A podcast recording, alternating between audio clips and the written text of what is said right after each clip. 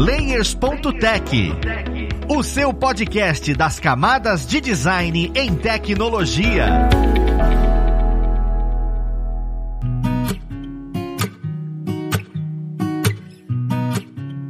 Olá, ouvintes! Eu sou o Luiz Lima, designer e professor aqui na plataforma Lura, e vamos para mais um Layers.tech, o seu podcast das camadas de design em tecnologia. Hoje nós vamos conversar sobre composição audiovisual. Eu tenho certeza que você já escutou aquele seu amigo ou sua amiga falando: Meu Deus, que fotografia linda. E você às vezes olha e fala: Caramba, eu vou concordar só porque eu acho que é bonito mesmo o que eles estão falando. E meio que é isso. O que de fato é isso, né? O que, é composição? Como é que as pessoas deixam essa fotografia bonita? Eu quero entender o melhor sobre isso, dentro de composições menores quanto composições maiores. Mas vamos lá para o papo ver quem vai ajudar a gente nele. Nós temos aqui hoje como convidado o nosso ilustríssimo, mais uma vez, Anderson Gaveta. Seja bem-vindo, Gaveta. Olá, pessoa! Eu tô descompondo o teu áudio para ficar desregulado aqui, uma entrada esquisita. Pronto. Ó, oh, pessoal do Radiofobia, vocês já escutaram aí quem é o culpado. Não sou eu. Desculpa. Não briguem comigo. Conserta na edição. Juntamente com o Anderson Gaveta, nós temos aqui o nosso co-host, o Rafael Balbi. Seja bem-vindo, Balbi. Obrigado, Luiz. Vamos lá, mais uma vez. Gaveta, um pra, mais uma vez um prazer aqui dividir contigo o podcast. E, galera, podem esperar aí muitas referências da cultura pop.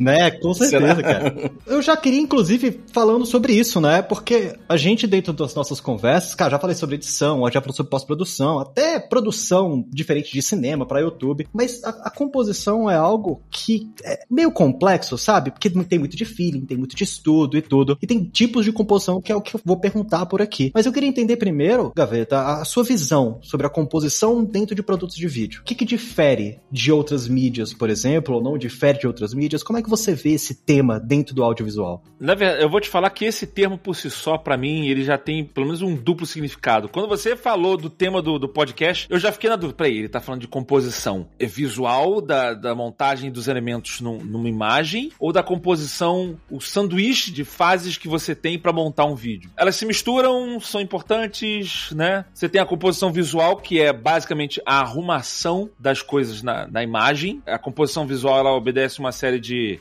vão ser pesos, né? Assim, tem coisa que puxa muito o layout, você sente que o layout ele tá feio, às vezes ele só ele só tá desequilibrado. Você sente que ou ele não tá centralizado, ou ele não tá num canto certo. Enfim, tem coisas que a gente pode se aprofundar disso. E você tem o trabalho de composição, que é o que a gente faz, por exemplo, muito em After Effects, né? Que você criar um cenário composto, né? Assim, uma cena composta. Então, eu tô fazendo uma cena aqui, nesse exato momento eu tô fazendo uma cena, eu estou imitando a entrada de um Big Brother, né? E aí tem a pessoa que fica dentro da telinha, a imagem da câmera fica navegando entre essas telinhas, vai para uma telinha, vai para o lado, vai para outro. Então, você tem o trabalho de planejar essa navegação, né? Ou, sei lá, a movimentação da câmera, você vai tratar a cor das filmagens, você vai escolher as fontes que vão entrar ali para que tudo converse e, faça parte da mesma identidade visual. Isso também é, um, é, chamado de composição, né? É um trabalho de composição. E esse é mais complexo, porque esse tem aquela composição inicial que eu falei dentro disso, né? Você, quando você faz um, a montagem geral, o After Effects, o, no Premiere, seja lá onde você estiver fazendo composição, você tem que ter uma noção de, de design, de compor a arrumação visual ali para que obedeça a todos esses outros elementos que você vai colocar colocar. Então, assim,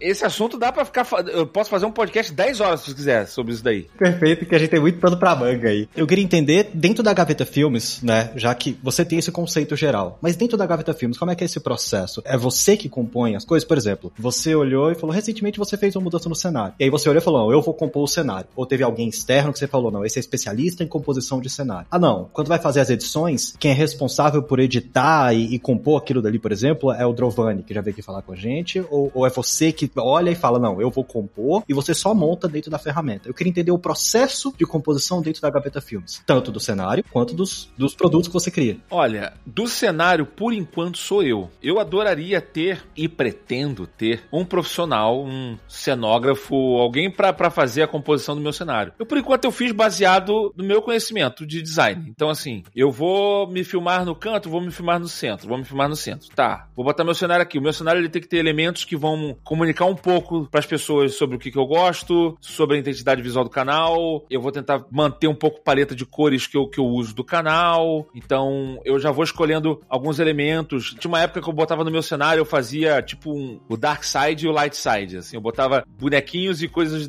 vilões de um lado e heróis do outro. Às vezes eu, eu mudo. Então, às vezes você comunica alguma coisa com o seu cenário, né? Quase sempre você comunica, né? Isso faz parte da comunicação visual. Mas até então, como é um negócio mais só uma conversa, tal, simples, eu mesmo tô fazendo. Vou testando na, na própria câmera ali, vou vendo como é que tá o equilíbrio, ó, tá. Eu tô achando que aqui em cima, perto da minha cabeça, tá muito vazio. Parece que tem muita coisa aqui embaixo e pouca coisa em cima. E aí eu, cara, então deixa eu, eu vou mudar o ângulo da câmera, vou tentar botar mais coisas ali atrás no cenário. É meio que uma mistura. O fotógrafo tá muito acostumado a fazer isso, né? E aí você vai colocando, misturando elementos até você ver a imagem e fala, tá legal. Dá para tirar um print disso daqui, essa imagem tá legal. Eu, por exemplo, eu tenho muita vontade de fazer um cenário genuinamente steampunk, que é um estilo que eu uso muito no meu canal. Para isso eu vou ter que usar um profissional. Eu sou louco para trazer o Rex para cá, que para quem conhece o Nerdcast, o Rex, que é o fortão, o nerd mais forte do mundo, muita gente não sabe, mas ele é, ele trabalha com cenografia. É o trabalho dele, ele é formado nisso. Cara, ele monta cenário, ele já montou cenário para Porta dos Fundos, para Paramaker, para uma galera. E ele arrebenta nisso, ele é figurinista, é cenógrafo, ele faz todo esse tipo de trabalho. Aí é diferente, porque o cara vai ver assim, cara, precisamos de uma peça ali. Ele vai, ou ele vai produzir uma peça, ou ele vai pegar uma, um elemento específico, comprar e, e pintar, sabe? Então, acho que quando é um negócio mais complexo assim, um profissional é necessário. Isso para composição visual do meu cenário. Quando a gente tá falando de composição aqui da de edição,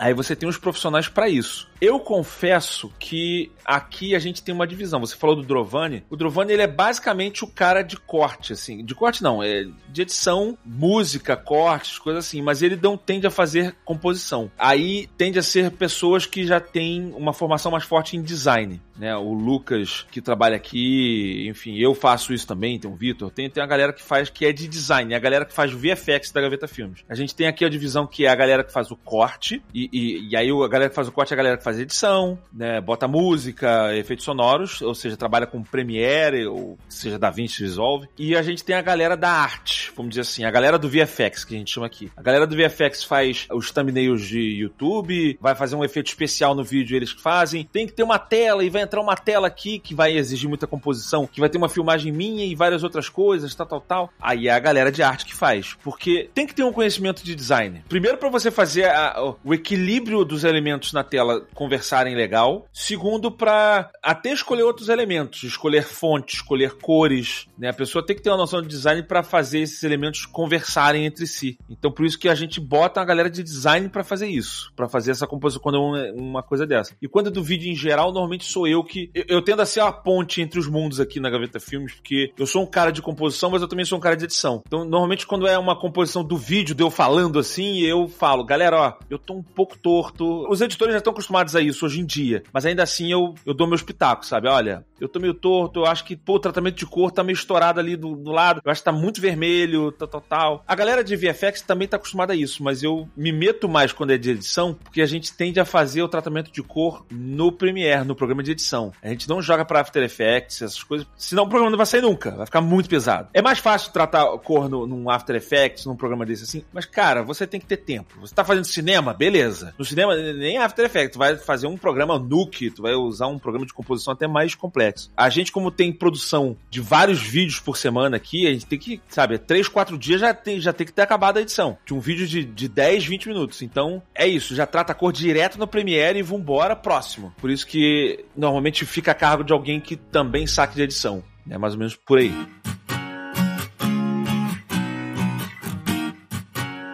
Agora, quando você vai fazer a, a, gravação, né? Quando você vai gerar a imagem, tem essa coisa do, ah, resolve na pós, né? Resolve na edição. Como é que é esse diálogo entre a captação da imagem, entre você já conscientemente trabalhar essa pintura, né? Da, essa composição inicial com a galera da pós, com a galera que vai editar? Como é que se relacionam esses dois mundos aí? Eu acho assim, eu tenho um amigo meu que é fotógrafo, Fernando Schlepfer, é, do iHate Flash. Ele já me falou muito isso, e eu acho que todos os fotógrafos falam isso também. Esse negócio de resolver na pós é, cara, cara, o lance do fotógrafo falar assim: vou tirar a foto e depois eu acerto o ângulo no Lightroom, né, da foto. Não, não, cara. O máximo que você puder já deixar a composição perfeita na captação, melhor. E eu te digo assim, por uma série de motivos. Vamos supor que eu, eu me filmei. Ah, eu vou filmar com um ângulo bem aberto e depois eu, eu corto, né? Eu cropo a minha imagem para deixar me alinhado. Você provavelmente não vai ficar no ângulo certo se você tivesse sido filmado no centro, porque se você tá um pouco mais pro canto em relação à câmera, a sua perspectiva vai mudar em relação à câmera. Então tu não vai ficar olhando de frente, vai ficar um pouquinho de lado. Então você vai ficar centralizado, mas virado um pouquinho de lado. Isso vai causar um estranhamento e a pessoa não vai entender por quê. Você tá olhando pro cara, o cara tá um pouquinho de lado assim, sabe? Isso por quê? Porque você tá fazendo uma gambiarra. Segundo, se você cropar, você vai perder qualidade na imagem, porque você vai,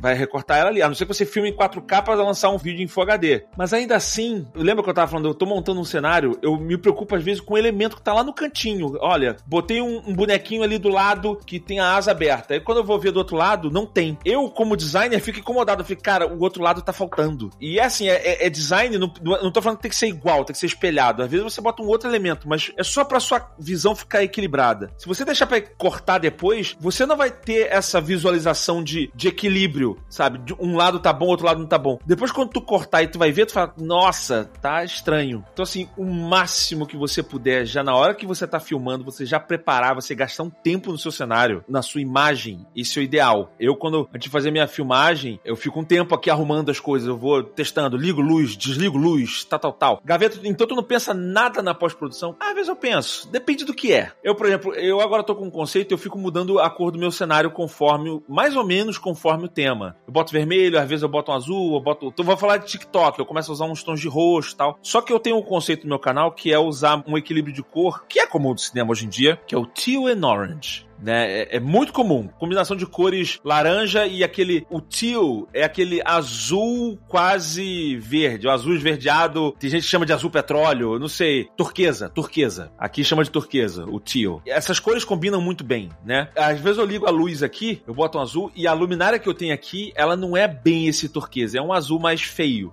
Então, essa é, já é uma alteração que eu faço na pós. Eu falei, não, deixa o azul mesmo, que aí depois, quando eu jogo no, no Premiere, eu dou um, um Hue, Hue Saturation, né? Só no, no espectro do azul para jogar ele um pouco mais pro turquesa. Esse tipo de coisa dá para fazer na, na pós. E mesmo assim, você tem que fazer com cuidado. Já aconteceu de eu filmar com roxo aqui. Eu falei, ah, depois eu mudo. E esse roxo, ele, essa gama de cores, a câmera ela não pega muito bem. Então, quando eu mudei, deu uma craquelada na minha cara. Minha cara ficou com uma placa de cor dura. Assim, eu já lancei um vídeo assim, as pessoas ficam, caraca, essa cor na cara do gaveta tá me incomodando. Foi porque eu tentei mudar a cor, a gama de cores ali do rio, né? Quando você mexe nela, eu mudei a cor pra um ponto que a transição dessa cor para a tonalidade da minha pele não ficava natural. Então ficava uma, ficava uma faixa dura de cor no meu rosto. E aí você fica com uma, uma faixa dura de cor no rosto. É horrível. É o tipo de coisa que eu já olhei e falei, ok, da próxima vez que eu for filmar. Entendeu? Não adianta consertar isso na pós-produção. Se eu tivesse filmado de repente com 10 bits, talvez resolvesse. Mas eu não filmei, eu filmei com 8 bits. Então, da próxima vez eu já gravei com tonalidade de cor certa. Eu até tô citando uma coisa, vou puxar um parênteses aqui. Eu já até fiz um vídeo sobre isso. Gente falando assim: ah, agora o iPhone e outros telefones estão gravando com 10 bits. Que bobeira! O seu monitor não tem 10 bits, não adianta de nada. Claramente a pessoa que fala isso, ela não entende de filmagem. Ela não entende de filmagem, né? Porque quando você tem uma filmagem em 10 bits, você tem uma gama de cores estupidamente maior, milhões de cores a mais. E aí, assim, mesmo que o seu monitor não exiba isso, não vai exibir essa variação de cores, isso me dá liberdade na hora que eu tô tratando a cor. Então, essa faixa de cor que tava no meu rosto, que não, na hora que eu fui mexer, essa transição de cores ficou dura, se eu tivesse filmado em 10 bits, provavelmente não teria ficado. Porque tem informação ali dentro do arquivo, o arquivo ele tem muita informação, é que nem arquivo RAW, né? Ele tem muita informação de cor ali. Então, eu posso esticar mais a cor, forçar mais, que ele vai ter pigmentação ali e vai gerar. Mesmo seu monitor sendo de 8 bits, você só tem informação ali dentro. Eu sei que eu tô indo pra uma parte muito técnica, mas você tem informação suficiente para brincar com a cor. Então, até isso é importante na hora que você vai filmar. Não é uma coisa que você vai resolver na pós. Cara, esse vídeo aqui a gente vai pirar na cor. A gente vai fazer mil maluquices. Vamos tentar já filmar ele com 10 bits? Isso na filmagem, entendeu? Porque eu já sei que eu posso ter uma dor de cabeça na hora de compor as cores desse treco. Então, você já prepara a filmagem para isso. Já filma com 10 bits, já filma com uma cor X. As câmeras DSLR não capturam bem a cor azul. Vamos tentar evitar o azul? Vamos tentar botar outra cor? Dá pra botar outra cor? Não, tem que ser azul. Então tá, isso aqui. No episódio que a gente falou sobre chroma key, também tem a ver total com isso, né? Dependendo do, do tipo de composição que você vai fazer, você vai fazer com chroma key azul ou com chroma key verde. Não dá para resolver isso na pós, né? O, o chroma key verde ele vai ser melhor para algumas coisas, o chroma key azul vai ser melhor para outras. Então, você já prepara isso na filmagem para quando chegar depois de tratar cor, ter que recortar chroma key e um milhão de coisas, você já tem bem menos dor de cabeça. Então, sim, eu penso muito na, na filmagem é essencial você já ter uma noção do que vai ser o produto final. Pode não ter às vezes, pode não ter às vezes, mas aí você vai entrar no mundo da gambiarra e aí, cara, é jogar a mão para cima e torcer para dar certo, sabe? O que não é profissional.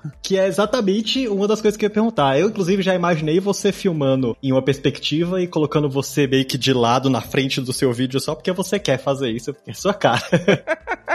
Total. Eu fico imaginando o seguinte: você tá falando de um produto que você tá construindo, mas até um tempo atrás você pegava produtos de terceiros, você filmava tudo bem, mas até um tempo mais atrás você trabalhava na Sigos, que eram projetos diferentes de clientes diferentes. Como é que você, você consegue controlar isso? Como é que você lida com esse produto que vem de outra mão, sabe? Existem facilidades que você pode utilizar? Porque você falou muitos termos técnicos que eu acho muito bom, inclusive o pessoal aprender, que tem que entender sobre isso para facilitar o seu uso. Mas ah, cara, eu usava tal ferramenta que era melhor, porque eu sabia que ia vir errado, ia vir com 8 bits, por exemplo. Entendeu? Como é que você lida com esse material que vem de terceiro se você está dentro de um estúdio? Depende do nível de profissionalismo de quem está fazendo o trabalho com você. Acho que a galera que, as produtoras, né, agências, sei lá, que estão muito acostumados com o mercado, eles já sabem que vai ter que ter uma conversa antes do projeto, já para acertar qual formato que o, o, projeto vai ser filmado, como ele vai ser filmado. Indo para um lado mais da galera que improvisa, às vezes você só recebe um material já pronto e te vira aí, né?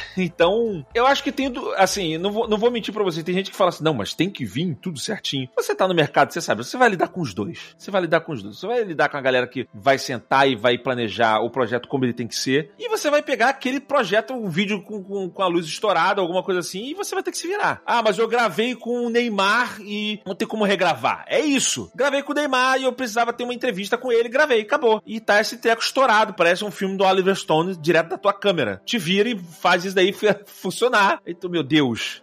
sabe? Então, aí entra o seu conhecimento para tentar consertar a coisa. É claro que a gente fala assim, o produto final de extrema qualidade, quando tu vê o vídeo, tu fala, nossa, que coisa linda. Você tá vendo essa coisa linda porque ele é uma junção de fatores. Ele não é o cara da edição que pegou e fez milagre. Ele é o cara que filmou, filmou muito bem. A pessoa que captou, captou muito bem. O áudio foi bem captado. Ele foi bem editado. O vídeo foi bem tratado. Isso depende, cara, de uma série de pequenos estágios. Quer ver uma coisa curiosa? Eu fiz recentemente um vídeo zoando o Casimiro, né? Botei lá o Casimiro, fake e tal, a galera adorou. Casimiro que agora tá o sucesso do Brasil. E tem uma coisa legal do Casimiro, eu tô pra fazer um vídeo pra falar com ele, justamente disso, da imagem dele. É muito comum as pessoas zoarem a câmera do, do Casimiro. Cara, o Casimiro fez sucesso com uma câmera bosta e ele fica possesso. Ele, minha câmera não é uma bosta, minha câmera é cara. Eu paguei assim. Por que que mesmo com a câmera cara, ele fica com uma imagem parecendo que é uma câmera bosta? Tem um porquê. E a câmera dele realmente não é ruim. Eu já, tu entrar na live dele, tu vai ver lá a imagem assim. A qualidade da, da, da cena é boa. Só que ele não. Todos esses fatores juntos. Ele não configura a câmera dele da forma correta. Não configura. Eu já, eu já de olhar o vídeo assim, eu falei, não tá configurado da forma que tinha que ser. Então tá gerando muito ISO, tá gerando muito ruído, tá gerando uma porção de coisa. Ele não tá otimizando a resolução do jeito que tem que ser, então tá craquelando às vezes. Dois, e esse é o principal, a luz dele é completamente zoada.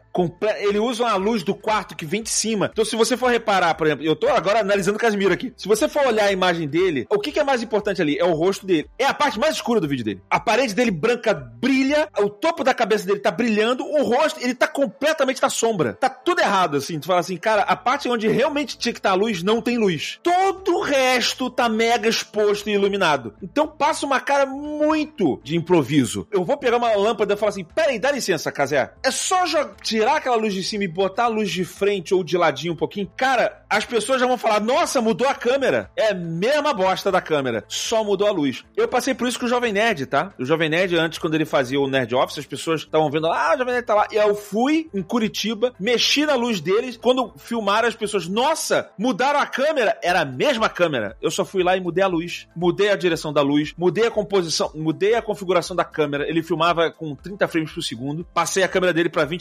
23,976, tratei a cor, mudei a direção da, da luz, tudo isso. Pronto, as pessoas acham que, nossa, tá muito melhor. Então, assim, é só isso que o Kazuya precisava. É só isso. Alguém chegar e falar, cara, deixa eu só mudar a direção da luz e acertar o setting da tua câmera, tu vai ver, vamos falar, nossa, que câmera absurda, sei lá. Então, assim, tá vendo? É uma série de fatores. É você saber luz, é você saber mexer na câmera. E para você saber mexer na câmera, você tem que ter noção de resolução, frame rate, sei lá, várias outras coisas, sabe? É, composição, composição visual, né? Você saber alinhar as pessoas ali. E a luz, ela faz parte da composição visual também, né? É isso que eu tô falando. Pô, a parte do rosto dele tá mais escuro. Isso é uma noção de composição que eu tenho. Eu falo, cara, o resto da imagem tá tudo claro e o seu rosto tá escuro, tá errado. A gente tem que clarear o seu rosto. Eu vou juntando esses fatores para poder fazer a composição já na captação até o final.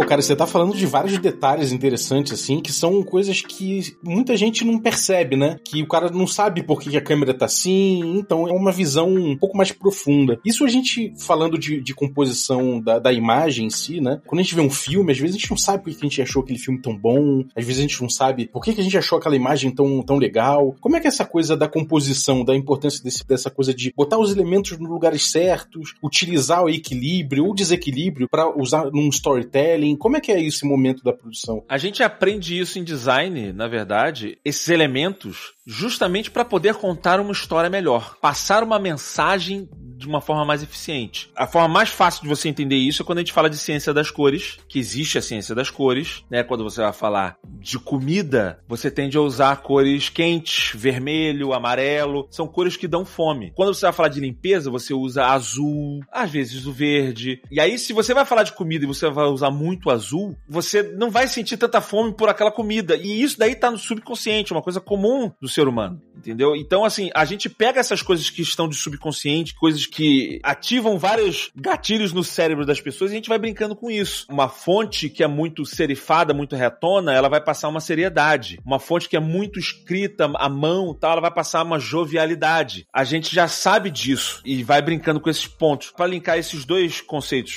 composição que você está perguntando com esses conceitos de composição, eu posso continuar falando da luz, por exemplo. A direção que a luz incide na pessoa muda completamente o mood, né? A, a sensação que você tem tem dela. Ou então só a parte estética que seja. Eu tava falando aqui da, da, luz do Casimiro. A luz, quando ela vem totalmente de cima da sua cabeça, ela vai fazer o seguinte: ela vem totalmente de cima. Você não vai ter o seu rosto totalmente iluminado, que é a parte que você mais quer ver. Ou se tá iluminando, ele vai fazer o tal do olho de guaxinim. Você vai ficar com aquela sombra escura só no teu olho, porque a luz tá vindo de cima, né? E o olho sempre é uma parte mais funda. Quando você conversa com uma pessoa, para onde você olha primeiro, né? É a parte mais importante do rosto. O rosto é a parte mais importante da filmagem e do rosto, o olho é a parte mais importante. Então você tá botando na sombra. E aí não fica tão bonito. Então você coloca a luz um pouco mais abaixo. Agora, se você colocar a luz muito abaixo, se você botar a luz totalmente abaixo, você gera uma sensação de filme de terror. Se você vai ver filme de terror, a luz ela vem de baixo, né? Um negócio meio fantasmagórico. Se você botar ela muito, muito reta, muito na altura do teu olho, pode ficar bonito, mas ela também pode não passar uma sensação tão natural. Que a sensação natural é a luz do sol. Então ela é uma luz um pouco de cima, uma luz inclinada de cima. Por isso que a gente fala assim: ah, a, a hora do dia mais bonita para você filmar é a Golden Hour, né? A hora de ouro, que é quando o sol tá se pondo ou quando o sol tá nascendo. Que o sol ele tá na, naquela diagonal. Então, normalmente, quando a gente faz uma imagem bonita, a gente tenta botar a luz na diagonal, porque ela vai iluminar o teu rosto, não vai fazer o olho de guaxinim, mas ainda assim, só um pouquinho natural, que é uma luz vindo de cima. Talvez por isso que o terror fique uma, um, um filme de terror, porque não é nada natural uma luz vir de baixo. É muito não natural a luz vir de baixo. Eu acho que é por isso que ela fica aterrorizante. Então, a luz vindo um pouco de cima é natural, não tão, não faz o olho. E aí tem outros macetes de, de, de, composição. Se você bota uma luz direta, frente reta com você, eu já vi gente ensinando isso no, no... Olha, tá vendo? Se você bota uma luz de frente para você, é o melhor. Ah, nem tanto. Porque se você bota uma luz de frente, você chapa com o cenário de fundo. Quando você tá filmando uma pessoa, é legal você destacar a pessoa. O cenário tá ali, mas ele tá ali pra compor. É legal você dar uma destacada no sujeito né? Então, a luz de frente vai fazer você se misturar muito mais com o fundo, às vezes começa a ficar confuso. Se você joga a luz um pouquinho pro lado, você começa a gerar um, por exemplo, um lado do teu rosto um pouquinho mais, não é totalmente escuro, mas ele é um pouquinho mais escuro do que o outro lado. Você cria uma tridimensionalidade no seu rosto. A pessoa não fica tipo uma folha de papel que tá falando ali na tua frente. Você sente que ela é mais 3D, vamos dizer assim. Isso só de você jogar a luz um pouquinho pro lado. E só de você tá, você criou essa sensação 3D na pessoa, você já destacou ela mais profundo. Olha aí como é que a gente tá fazendo uma composição melhor. Só de mexer com a luz. Você deixou uma luz natural, não deixou sombra no olho dela, você deu tridimensionalidade nela, você destacou ela do fundo. Isso tudo vai deixar a sua imagem mais agradável, ao mesmo tempo que você destaca o que você quer destacar, que é a pessoa. Às vezes você não quer destacar a pessoa, necessariamente que tá falando. Às vezes o destaque tá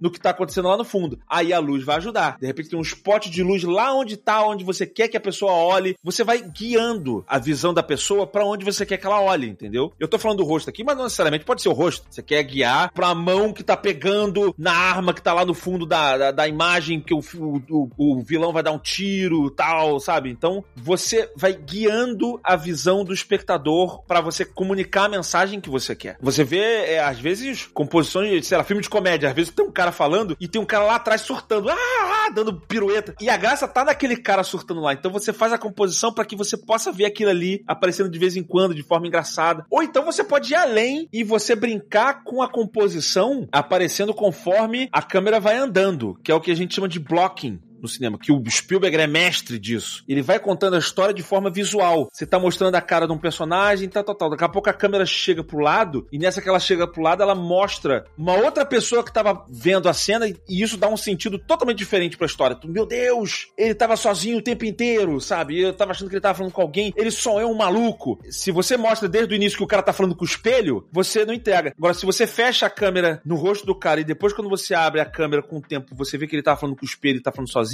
você contou a história diferente. Olha só, você falou que primeiro o cara tava conversando com alguém, no final você só descobre que o cara era um maluco, sei lá, o cara tem esquizofrenia, alguma coisa assim, só de movimento de câmera. Isso é composição na cena, isso é blocking, né, que a gente chama. Outro tipo de composição. Tudo isso é ferramenta para que você possa passar a sua mensagem de uma forma melhor ou de uma forma mais interessante. Não necessariamente você quer informar tudo. Às vezes é legal você não informar tudo. O filme de terror se baseia nisso. O alien tá chegando, aí tá a replay lá no canto, ai meu Deus, aí o Rafael falou que ia fazer referência à cultura pop, já tô fazendo referência à cultura pop. Você tá vendo aliens lá, e a Ripley tá lá no canto e ela.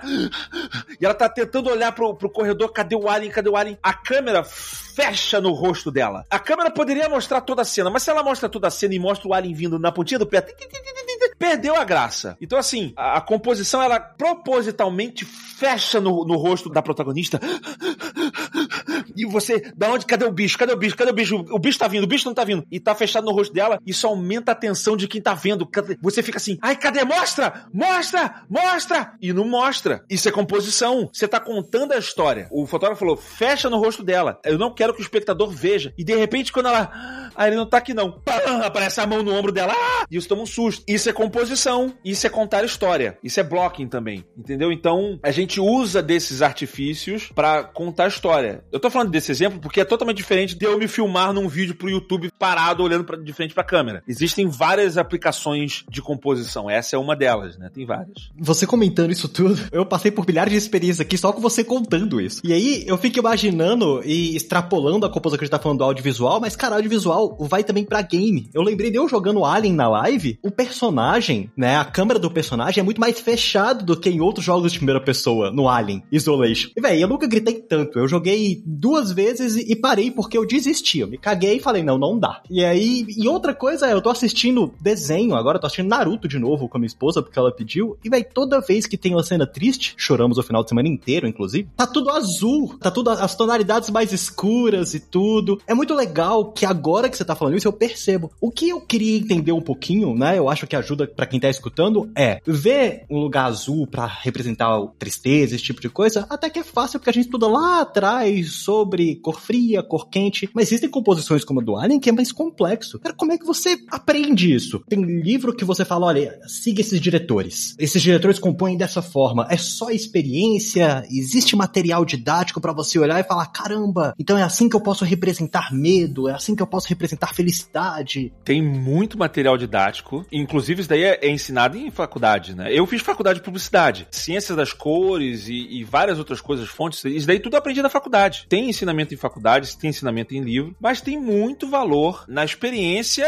e na criatividade da pessoa que tá contando a história. A coisa mais comum que você vê no mercado é o sabichão. Eu não, eu, o ISO que tem que ser é o ISO X e a, a luz certa tem que ser o Fresnel tal, tal, tal, e não sei o que lá. Ele sabe tudo da luz, ele sabe tudo de frame rate, ele sabe tudo de cinema, ele sabe tudo de técnicas de cinema. Ele é o crítico, ele sabe o blocking, o cine, tudo, tudo, tudo, tudo, a câmera. Não, não, você sabe muito bem que o frame rate certo para usar tá, tem que ser o tal e o ângulo da abertura, tem, sabe tudo. E aí tu bota o cara para filmar aquele filme bocó, super, sabe assim. Então assim, não interessa você ter a técnica, você não ter esse feeling de você é, é, é o lance assim, você tem que saber contar a história. Para trazer isso para uma metáfora para ficar fácil de entender. Ah, uma pessoa vai contar uma historinha, vai contar uma piada. A pessoa vai contar uma piada. Você pode ter uma pessoa que é super articulada, super articulada, estudou em Harvard, ele sabe falar pra caramba. E às vezes vai, ele vai contar a história, a história dele é chata pra caraca. Não, porque eu fui lá e eu realmente eu peguei, eventualmente, eu peguei o lápis que estava na minha mesa e tal. Sabe assim, chatíssimo. E aí tu pega aquele cara que não tem a dicção muito boa, que tá é super estranho assim de jeito de falar, ele fala, sei lá, ou fala que nem a Tata Werneck, né? Que ela fala toda enrolada, não sei o quê. E tu bota ela pra contar a história e você vai rir do início ao fim. E a história vai ser mega interessante de ver. Mega interessante de ver. Porque ela sabe assim, não, não, não começa a contar a história por aí não que é chato. Vamos contar a história por um outro lado. E vamos deixar a história aparecer só desse ponto aqui. O Ed Gama falou agora recentemente, ele falou, a mãe dele foi reclamar no, no restaurante que a comida tava chegando atrasada. Tu vê, uma pessoa mais chata, ela vai contar a história só, pode reclamar com o garçom, olha, a minha comida não chegou aqui não, sabe? Ou pode pegar a mãe do Ed Gama e falar assim,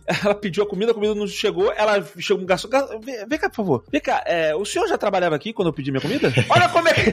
Ela fez a mesma coisa de uma forma muito mais criativa, muito melhor, sabe assim? Isso daí não é técnica necessariamente, é feeling, é a pessoa saber. Então, assim, eu recentemente fiz um vídeo falando do Spielberg e eu mostrei a diferença dele pro J.J. Abrams. O J.J. Abrams é um cara que tem uma técnica gigante que tá no Hollywood, mas o cara tem várias paradas óbvias, assim, movimentos de câmera que a câmera vai e ela gira. Por quê? Porque sim, porque ele acha cool só. E aquilo não ajuda na história, sabe? O cara tá saindo do posto de gasolina e aí vem a câmera assim, vai de um lado pro outro. Fala assim, cara, se fosse Spielberg, a câmera tava no ombro do cara saindo, para você não ver o que, que tá acontecendo e você ter a experiência junto com o espectador ou, ou emular a experiência do, do protagonista. Sabe assim, o cara pensa nisso. É, é feeling, cara. É, é, sabe, como é que você difere a pessoa que sabe contar uma história bem de uma pessoa que não sabe contar a história? Tem gente que sabe contar, tem gente que não sabe contar. Agora, tem exercício. Tem exercício da pessoa que, quanto mais você vê referências, você se acostuma a contar a história, você melhora. Tem gente que às vezes não é boa no início e depois vai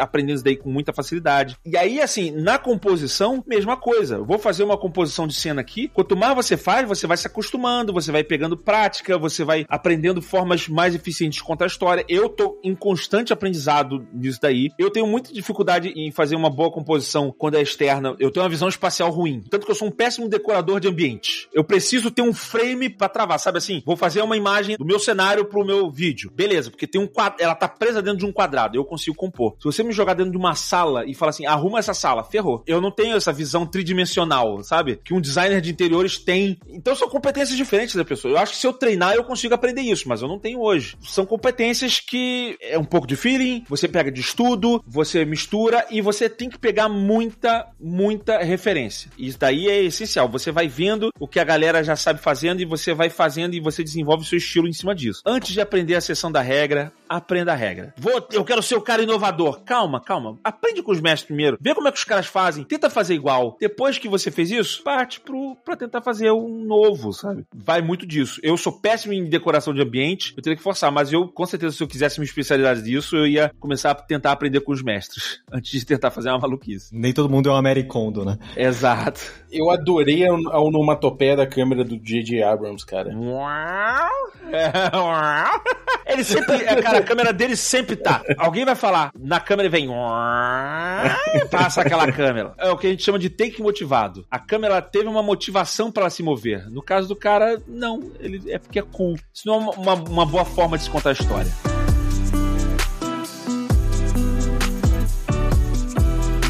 Profissional ele acaba desenvolvendo, né, com o tempo, esse olhar, né? Ele consegue, por exemplo, ver uma série e entender por que, que determinada cena mais tensa, de repente, o enquadramento mudou, o cara foi jogado para um canto, foi jogado para o outro. Eu lembro que, como me impressionou o, o. Quer dizer, não impressionou, eu já estava acostumado, né, ali com a linguagem dele, mas no, no Mr. Robots, por exemplo, toda cena que tem ali um pouco mais tenso, um diálogo um pouco mais complicado, o cara pegava e, e botava o, o, o cara que estava falando virado pro cantinho na tela. Ele botava no canto oposto. Normalmente você coloca ele com o interlocutor, né? Ele, ele deslocava. Então ficava o cara falando praticamente sozinho, você não sabia com que ele estava falando exatamente. Aquilo traz um desconforto. Então essa intencionalidade é, é muito importante a gente poder pegar no que a gente está vendo, né? E a gente vai formando repertório assim, né? É, eu já vi uma análise de cenas do Spielberg, o que era justamente isso. Como é que ele mostra uma alternância de poder só com enquadramento de câmera. Era uma cena do Minority Report e no início ele tá falando lá sobre a tecnologia tecnologia do Minority Report e veio um cara que é o, o, fiscal, que é o Colin Farrell. E assim, o jeito como a câmera é colocada, quando o Tom Cruise aparece, a câmera tá de baixo. Então dá uma sensação de superioridade do, do Tom Cruise. E o Colin Farrell aparece, a câmera tá de cima, então ele tá menor. E sempre assim, o Tom Cruise em primeiro plano e o cara no fundo. Então o Tom Cruise ele está fisicamente maior na tela do que o cara. Então no subconsciente você tá mostrando que o cara tá grande. E aí conforme o cara vai dando os argumentos, daqui a pouco ele vai jogando o Tom Cruise pro meio da tela, cercado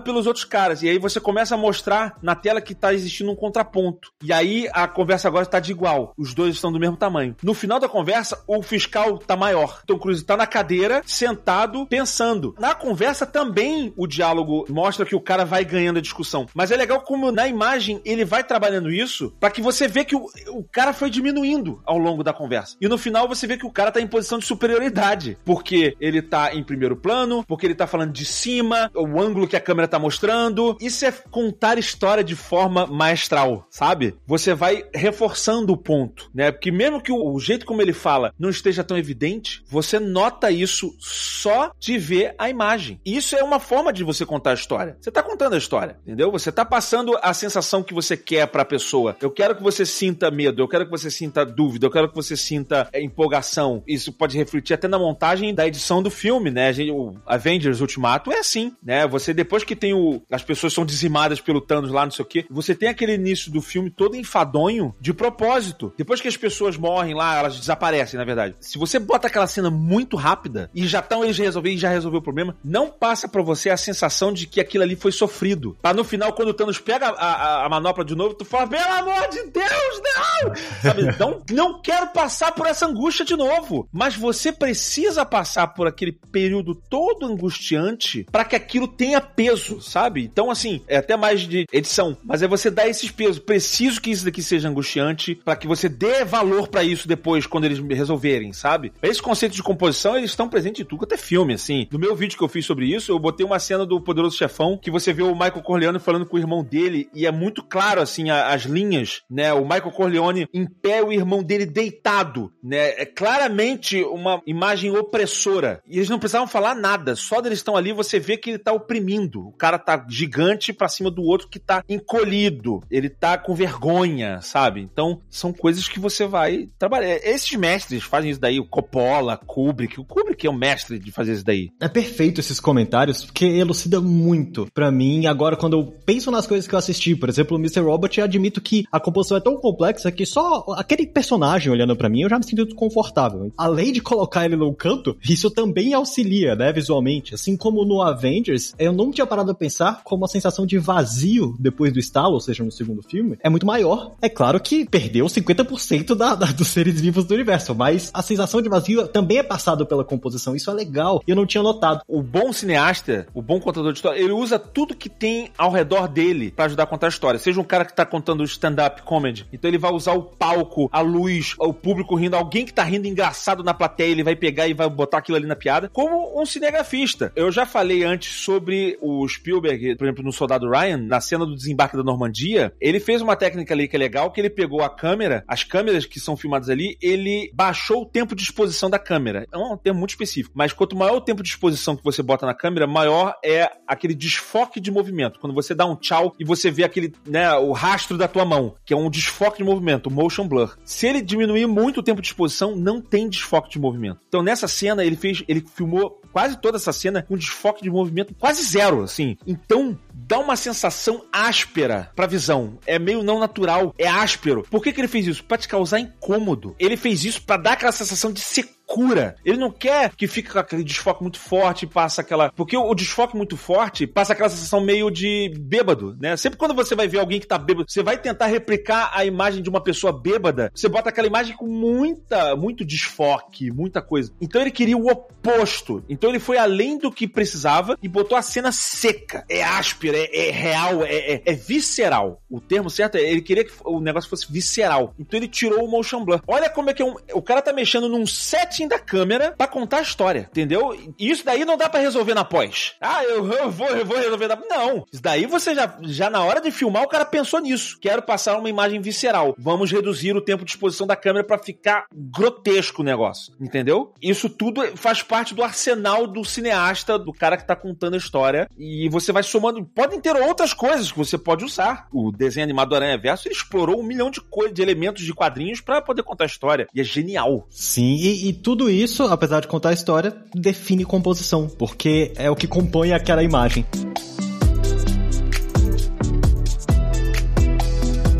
Eu acho ótimo o nosso papo. É, realmente é o que você falou, dá pra gente ficar aqui 10 horas conversando. Já deu para entender muito bem, né, qual caminho a gente segue, o que, que a composição faz, como ela é importante para todo esse processo audiovisual. Chegamos ao término do episódio e eu queria abrir esse espaço exatamente para quem tá escutando a gente conseguir acompanhar as suas composições, Gaveta. Para quem quiser te acompanhar, tem alguma coisa aí que você queira divulgar? Quais são os canais que eles conseguem te achar? Eu tendo a compor melhor num lugar chamado YouTube, porque hoje em dia nessa guerra de redes sociais, você tem Instagram, você tem isso tudo, mas YouTube é onde eu realmente gasto um tempo maior para fazer as composições darem certo. Não significa que eu acerto sempre não, tá, gente? É um constante aprendizado, eu tô tentando aí, às vezes a gente dá umas erradas, mas é onde eu realmente gasto os meus vídeos do YouTube, né, que é youtube.com.br gaveta. Eu fico muito tempo nos meus vídeos falando, não, não, não, ainda não. Vou, mexe um pouquinho na cor, mexe eles aqui do lado, mexe aqui. Eu tenho muita atenção nisso, faz parte do que eu vendo, né? Eu, inclusive eu estou aqui falando com vocês justamente por causa disso. Se vocês quiserem ver onde eu gasto meu tempo, onde a minha família odeia, porque eu fico um tempo demais no escritório e longe da família, é lá, youtube.com.br. É isso que nós conseguimos construir aqui, entender um pouco mais sobre composição. Balbi, você quer dar algumas últimas palavras? Queria lembrar a todo mundo aí que vocês podem deixar uma avaliação aí do nosso podcast no Spotify, no seu agregador também. No Spotify você pode ir lá na capa, lá embaixo, uma estrelinha, você pode dar de umas cinco estrelas. Agradecemos muito a sua avaliação. E, cara, queria agradecer aí. Obrigado aí, Gaveta, pelo papo incrível. Claro que eu acho que rende mais, dá pra falar ainda muito sobre edição. De repente a gente chama aí, na né, Luiz, pra falar de, de repente, falar de edição, MTV, YouTube, as diferenças aí de edição. Acho que tem muita coisa para falar. Então, pô, agradecer demais a presença. E, galera, fica de olho aí, interage com a gente aí nas redes sociais. Fica de olho que vai ter novidades aí no nosso podcast em relação a interações. Então, muito obrigado. Então é isso. Com certeza traremos outros temas juntamente com o Gaveta. Para quem escutou a gente até este momento, muito obrigado a você também, ouvinte. Vamos ficando por aqui. Um abraço e até o próximo Layers.tech. Fui!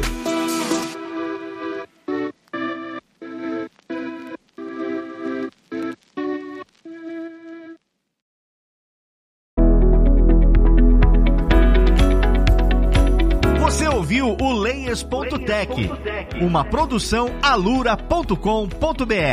Edição Radiofobia Podcast e Multimídia.